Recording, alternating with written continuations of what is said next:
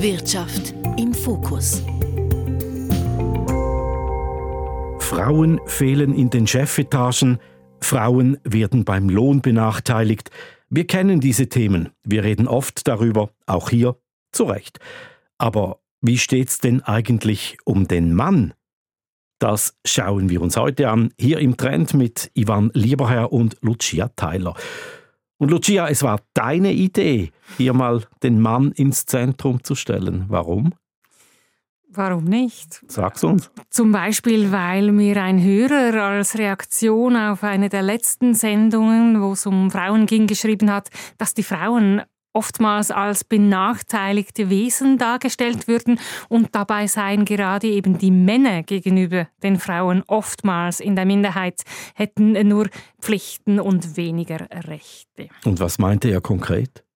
Wir haben dann telefoniert, er hat mir erläutert, dass er zum Beispiel finde, dass es ungerecht sei, dass nur für Männer eine Wehrpflicht gelte, auch beim Sorgerecht seien Männer oftmals benachteiligt, wenn gestritten wird und auch eine Witwerrente gebe es in diesem Sinne nicht tönt für mich nachvollziehbar. Jetzt bin ich aber gespannt, was du dazu sagst. Äh, es ist Erbsenzählerei. Oh. Nein, Nein was, was mich wirklich äh, daran interessiert, sind äh, die Emotionen des Einzelnen und, und die Einordnung des Themas, ja, ähm, gerade im Bereich Arbeit. Denn so habe ich äh, das im Gespräch mit anderen Männern herausgehört. Es gibt jede Menge äh, negative Emotionen, also Frust auch gegenüber den Frauen, gerade eben im Arbeitsleben. Und das interessiert mich auch. Im Arbeitsleben, wenn es um die Karrierechancen geht? Zum Beispiel, wenn ein Mann eine Trainee-Stelle oder einen Chefposten nicht bekommt, weil Frauen vielerorts derzeit den Vorrang haben,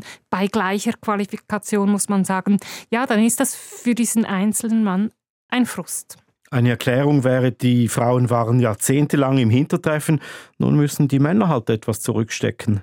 Ja, ein Mann hat äh, mir in einem Gespräch darüber äh, gesagt, das sei so, ja, aber er fühle sich als eine Art äh, Kollateralschaden der Gleichstellungsdebatte. Also e, eben, ja, er, er nimmt einen ähm, Nachteil hin. Kollateralschaden, das ist jetzt schon Kriegsvokabular. Ja, die Wogen gehen wirklich hoch bei diesem Thema. Und deshalb habe ich nach Einordnung gesucht und darum bei Markus Teunert nachgefragt. Er gilt als Vordenker der gleichstellungsorientierten Männerbewegung. Er ist Psychologe, Soziologe, Autor. Er berät Organisationen und Unternehmen. Und zum einen sagt er, ja, es gibt sie, diese Nachteile für die Männer in der Gleichstellungsdebatte. Ich sehe verschiedene Punkte, wo man sagen muss, das ist eine Diskriminierung von Männern im Sinn von einer Ungleichbehandlung aufgrund des biologischen Geschlechts. Zum Beispiel nennt er da die Wehrpflicht. Es gibt wirklich keinen Grund anzunehmen, dass Männer lieber in den Krieg ziehen oder sich lieber ähm, töten lassen oder andere Menschen töten. Das ist nicht in der Biologie des Mannes angelegt. Das ist eine soziale Konvention, die entstanden ist in der Geschichte, dass man gesagt hat, äh, Sicherheit soll durch Männer hergestellt werden. Aber aus dieser Diskriminierung die Behauptung abzuleiten, die Männer seien als Ganzes das benachteiligte Geschlecht, das gehe nicht auf. Markus Teunert sagt, der einzelne Fall und die gesellschaftliche Ebene, das seien eben zwei verschiedene Paar Schuhe. Wenn wir in einer Einzelfallperspektive verhaftet bleiben, dann blenden wir die strukturelle Dimension aus. Und damit werden wir eben der Komplexität des Geschehens nicht mehr gerecht. Ja, das klingt jetzt etwas gar abstrakt. Können wir das an einem Beispiel aufzeigen?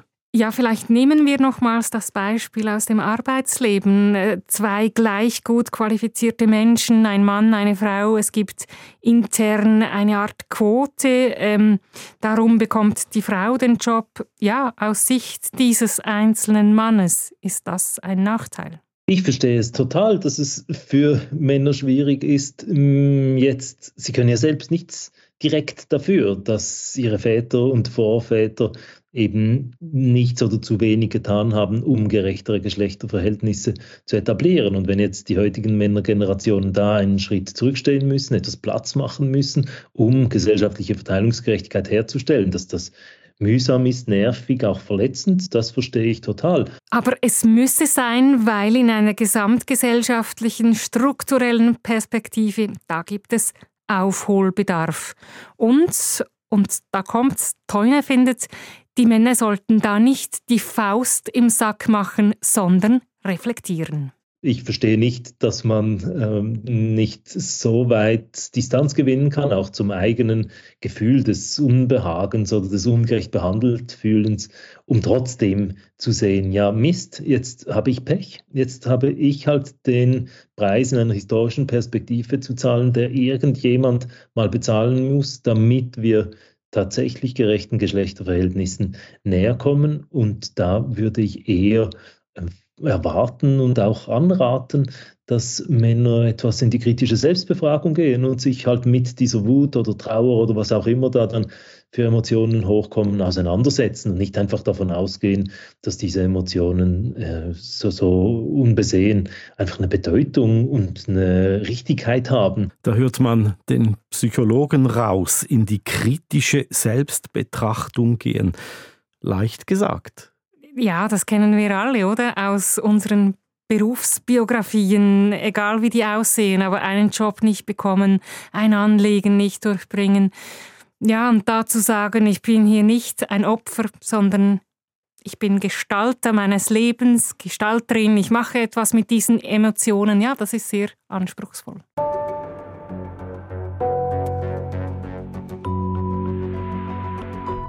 Jetzt sind wir schon sehr weit in die Psychologie vorgedrungen, Lucia. Das ist beides nicht unser Fachgebiet. Also bleiben wir doch bei der Wirtschaft, beim Berufsleben von Männern und Frauen.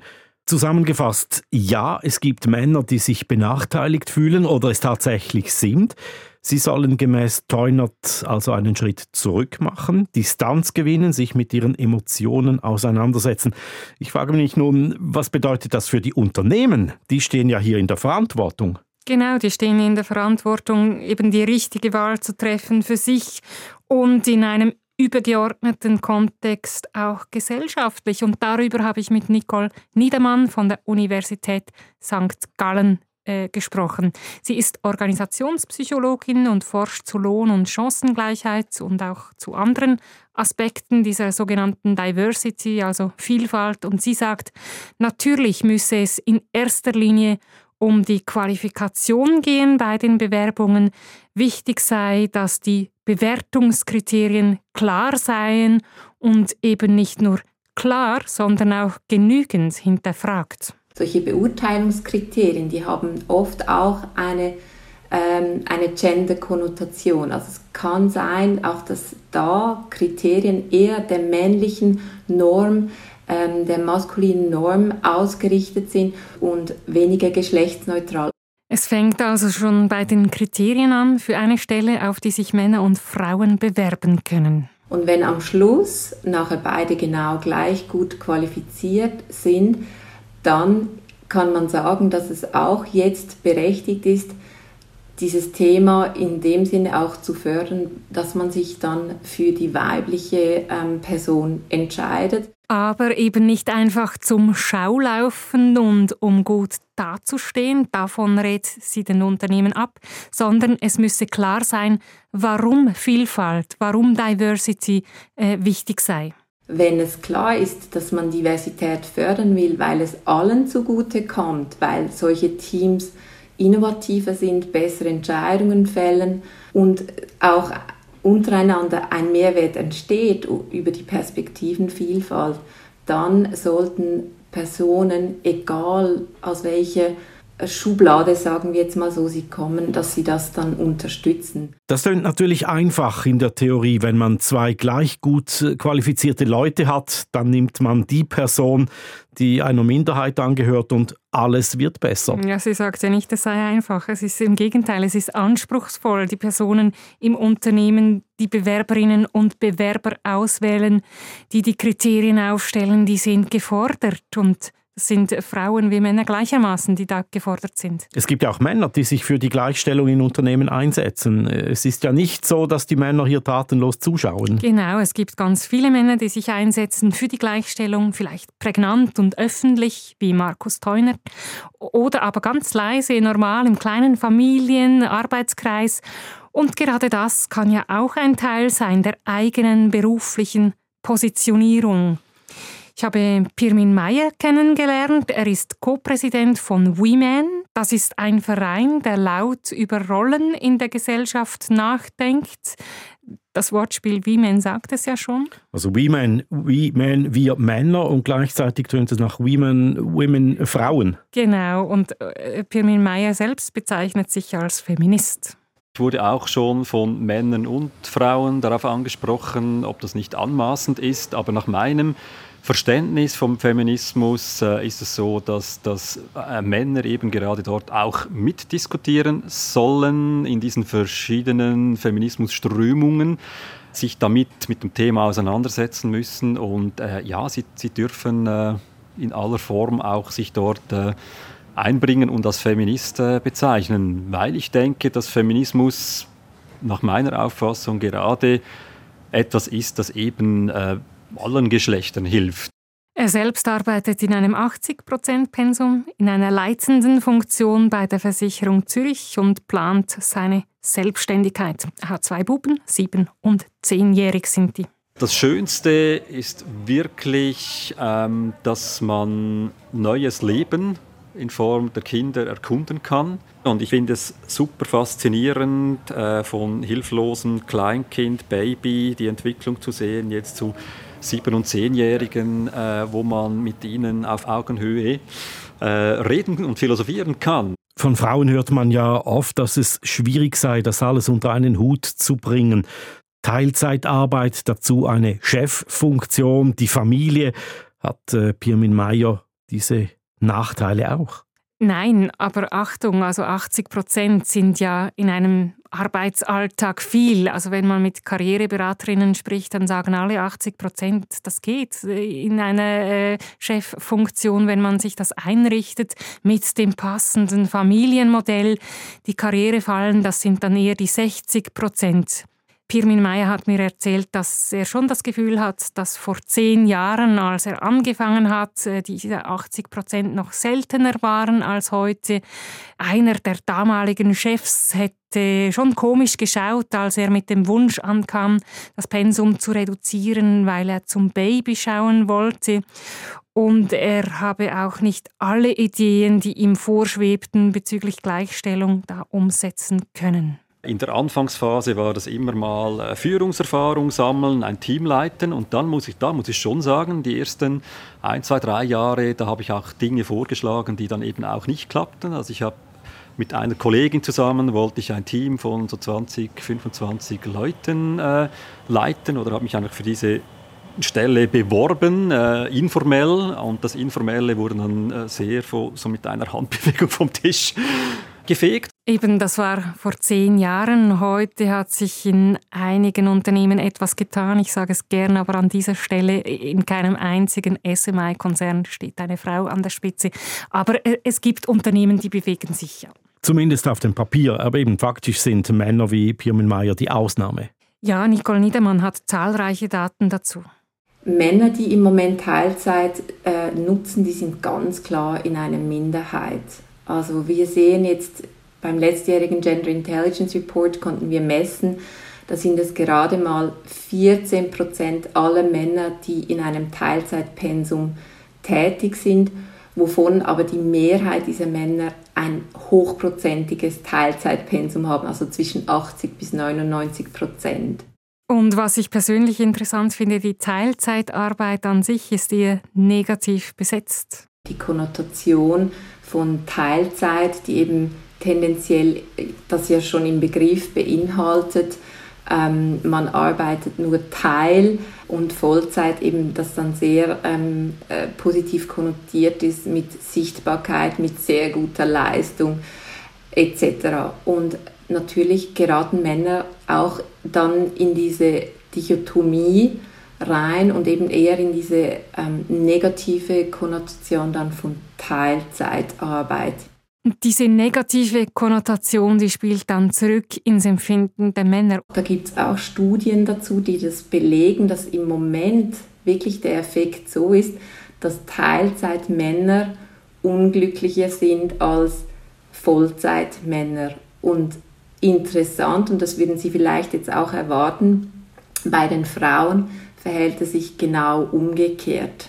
Also Frauen in der Heilzeit scheinen deutlich zufriedener zu sein als Frauen in Vollzeitstellung. Und das widerspiegle diese geschlechtsspezifischen Rollenerwartungen. Bei den Frauen ist Teilzeitarbeit etwas, das erwartet wird, etwas, das unterstützt wird. Das gibt es auch Forschung dazu. Frauen werden dazu ermutigt, äh, wenn sie äh, in Mutterschaft gehen, dass man ihnen wirklich im besten Fall Teilzeit ermöglicht, sogar anbietet.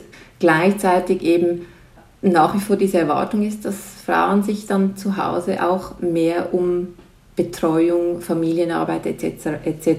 kümmern. Und umgekehrt, die Frauen, die 100% arbeiten und Kinder haben, die fallen dann auf. Ja, die fallen auf. Und Frauen haben mir auch erzählt, dass sie mit 80% aber dann eben als Rabenmütter gelten, während die Männer mit ihren 20% auf dem Spielplatz bewundert werden für alltägliche Arbeiten, die sie jeden Tag machen, die ganz viele jeden Tag machen. Da gibt es viel Applaus für die einen, für die anderen nicht. Das heißt, ähm, gleiches Verhalten, gleiche Aussagen, die, die nehmen wir unterschiedlich wahr und urteilen unterschiedlich darüber. Und da gibt es sehr viele dieser ähm, Doppelstandards, die wir auf Frauen und Männer anwenden. Beispielsweise eben auch in der Debatte äh, Frauen als Führungskraft, wenn eine Frau ähm, bestimmt auftritt, dann gilt sie dann schnell als aggressiv oder zickig, während dasselbe Verhalten dann bei einem Mann als kompetent und durchsetzungsstark wahrgenommen wird. Und eben die Männer auf dem Spielplatz, das gibt dann Lob.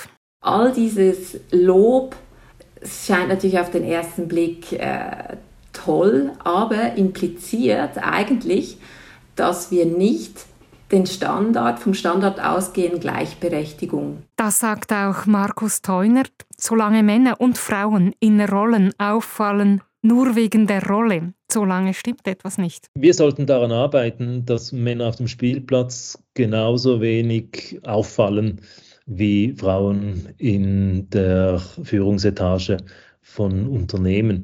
Natürlich ist es in dieser Übergangsphase, in der wir stecken, halt so, dass Männer auf dem Spielplatz noch irgendwie etwas Besonderes sind, wie Frauen auch auf Führungsstufe. Und natürlich fällt das mehr auf, natürlich gibt es auch mehr Applaus dann.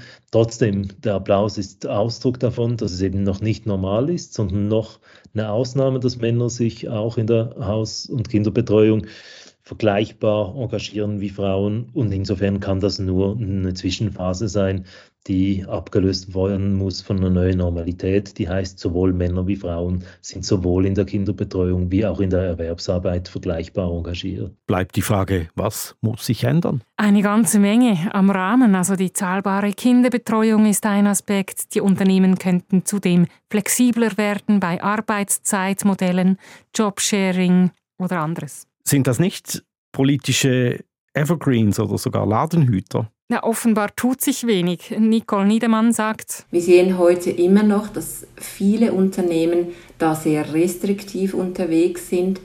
Ähm, Homeoffice-Regelungen haben, wo es sagt, man darf nicht mehr als 40 Prozent im Homeoffice sein, also wo man da eher restriktiv ist. Und es gibt viel Forschung dazu, die belegt, je flexibler das ganze Arbeiten, wo, wann, wie ich arbeite, gehandhabt wird, desto mehr Gleichberechtigung ist möglich. Auch äh, desto geringer ist ähm, das Lohngefälle zwischen Frauen und Männern. Entsprechend da dieser Flexibilisierung wirklich nochmals auch einen Push zu geben über Anreize, da ist sicher auch noch Potenzial drin. Das scheint ein langer Weg in vielen Unternehmen bis zur gelebten Gleichstellung.